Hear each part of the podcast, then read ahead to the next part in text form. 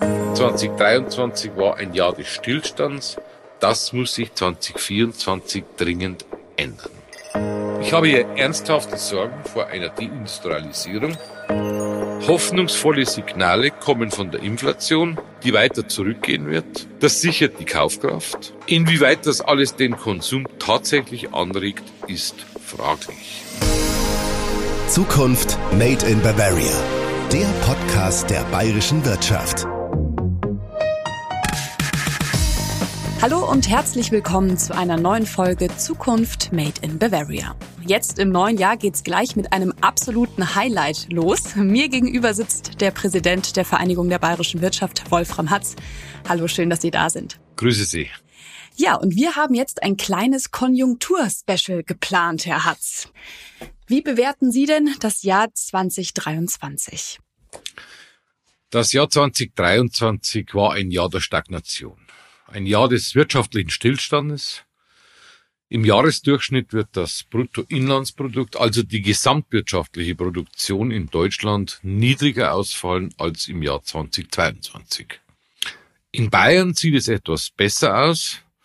Wir gehen davon aus, dass die bayerische Wirtschaftsleistung 2023 in etwa auf dem Niveau des Jahres 2022 liegen wird.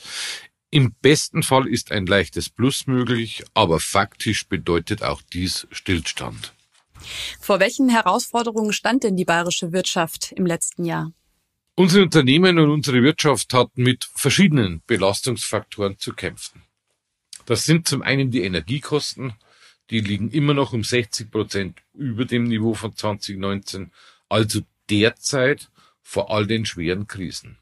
Die Inflation insgesamt war und ist weiterhin hoch.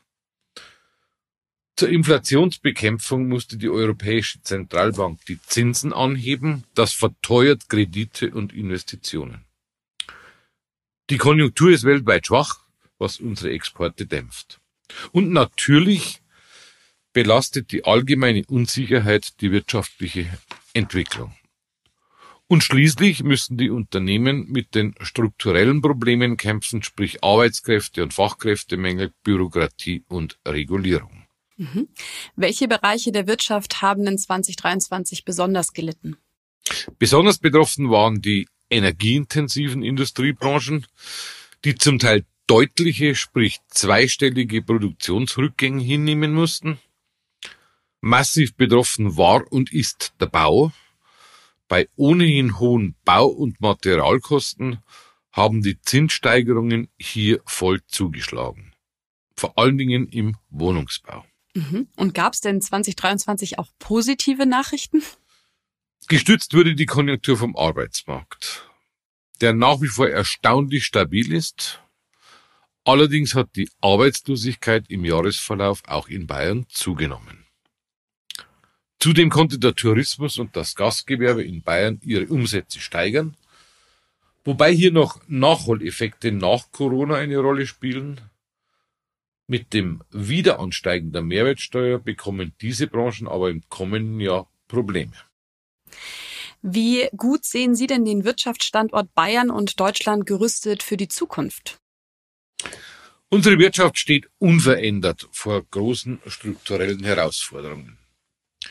Ich habe die Themen Arbeitskräftemangel, Bürokratie und Energiekosten schon erwähnt. Hinzu kommen die hohen Arbeitskosten, die Steuer- und Abgabenbelastung und die Frage nach der Versorgungssicherheit mit Energie. Das sind Themen, die ein echtes Standardrisiko darstellen. Wenn heute Investitionsentscheidungen bei Unternehmen anstehen, dann fallen diese immer mehr zugunsten des Auslands statt. Ich habe hier ernsthafte Sorgen vor einer Deindustrialisierung. Bayern ist Industrieland und unser Wohlstand hängt von der Industrie ab. Wir müssen alles daran setzen, dass Bayern Industrieland bleibt. Und was muss konkret getan werden, um den Standort eben zukunftsfest zu machen? Über den Großteil der Standortbedingungen wird in Berlin entschieden. Dort muss jetzt endlich gehandelt werden. Es muss umgesetzt werden. 2023 war ein Jahr des Stillstands. Das muss sich 2024 dringend ändern. Die Themen sind klar. Ich habe sie angesprochen. Energie, Arbeitskräftemangel, Bürokratie, Arbeitskosten, Steuern. In einigen Bereichen kann man sehr schnell handeln, zum Beispiel bei der Bürokratie. Nichts geht schneller, als Vorschriften und Regulierungen einfach abzuschaffen.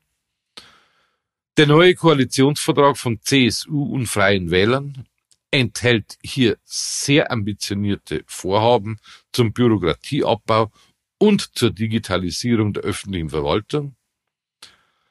Auch der Bund-Länder-Pakt zur Beschleunigung von Planungs- und Genehmigungsprozessen ist richtig. Aber auch hier gilt, Worte sind schön, aber die Taten, sprich die Umsetzung, muss jetzt schnell erfolgen. Bei den Energiekosten war man auf gutem Weg mit der geplanten Senkung der Stromsteuer für das produzierende Gewerbe auf das europäische Mindestmaß. Doch durch die neue Haushaltsbeschlüsse wird das überkompensiert und Strom verteuert sich insgesamt. Wir brauchen einen effektiven Brückenstrompreis, sonst wird sich die energieintensive Industrie in absehbarer Zeit aus Deutschland verabschieden. Wie bewerten Sie denn jetzt die Entscheidungen zum Bundeshaushalt? Der Haushaltskompromiss ist insgesamt enttäuschend. Die Ampelregierung belastet lieber die Wirtschaft und den Normalbürger, als den überbordenden Sozialstaat anzutasten. Durch die Anhebungen des CO2-Preises werden die Energiekosten für Unternehmen ebenso wie für Privatpersonen steigen.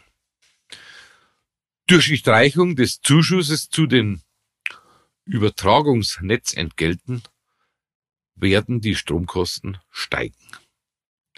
Das sind beides schlechte Nachrichten für den Standort Deutschland. Insgesamt basiert die Konsolidierung zu sehr auf zusätzliche Belastungen und zu wenig auf echte Einsparungen. Wir blicken jetzt nochmal auf das Jahr 2024. Wie sind denn die Aussichten darauf? Optimismus kann ich leider auch für 2024 nicht verbreiten. An den beschriebenen Herausforderungen wird sich nicht viel ändern. Die Energiepreise bleiben hoch. Die Weltwirtschaft ist in weiten Teilen schwach. Die Verunsicherung ist groß. Die Auftragslage schwierig. Bis jetzt zehrten viele Unternehmen noch vom Abarbeiten von Aufträgen, die sich wegen der Lieferengpässe aufgestaut hatten. Das läuft nach und nach aus. Und dann wird die schwache Entwicklung der Neuaufträge zu spüren sein. Hoffnungsvolle Signale kommen von der Inflation, die weiter zurückgehen wird.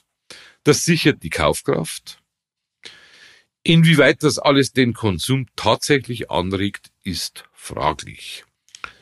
Mit sinkender Inflation kann dann auch die Geldpolitik wieder etwas gelockert werden, aber das wird frühestens im zweiten Halbjahr der Fall sein. Die Arbeitslosigkeit wird konjunkturbedingt weiter leicht steigen. Trotzdem gehen wir davon aus, dass sie auch 2024 auf einem relativ niedrigen Niveau bleibt. Aber eine Dynamik sehen wir nicht. Wir gehen davon aus, dass die Wirtschaft in Bayern im Jahr 2024 bestenfalls um 0,3 Prozent wachsen wird. Das kann uns nicht zufriedenstellen. Vielen Dank für das Gespräch, Herr Hatz. Gerne, immer wieder.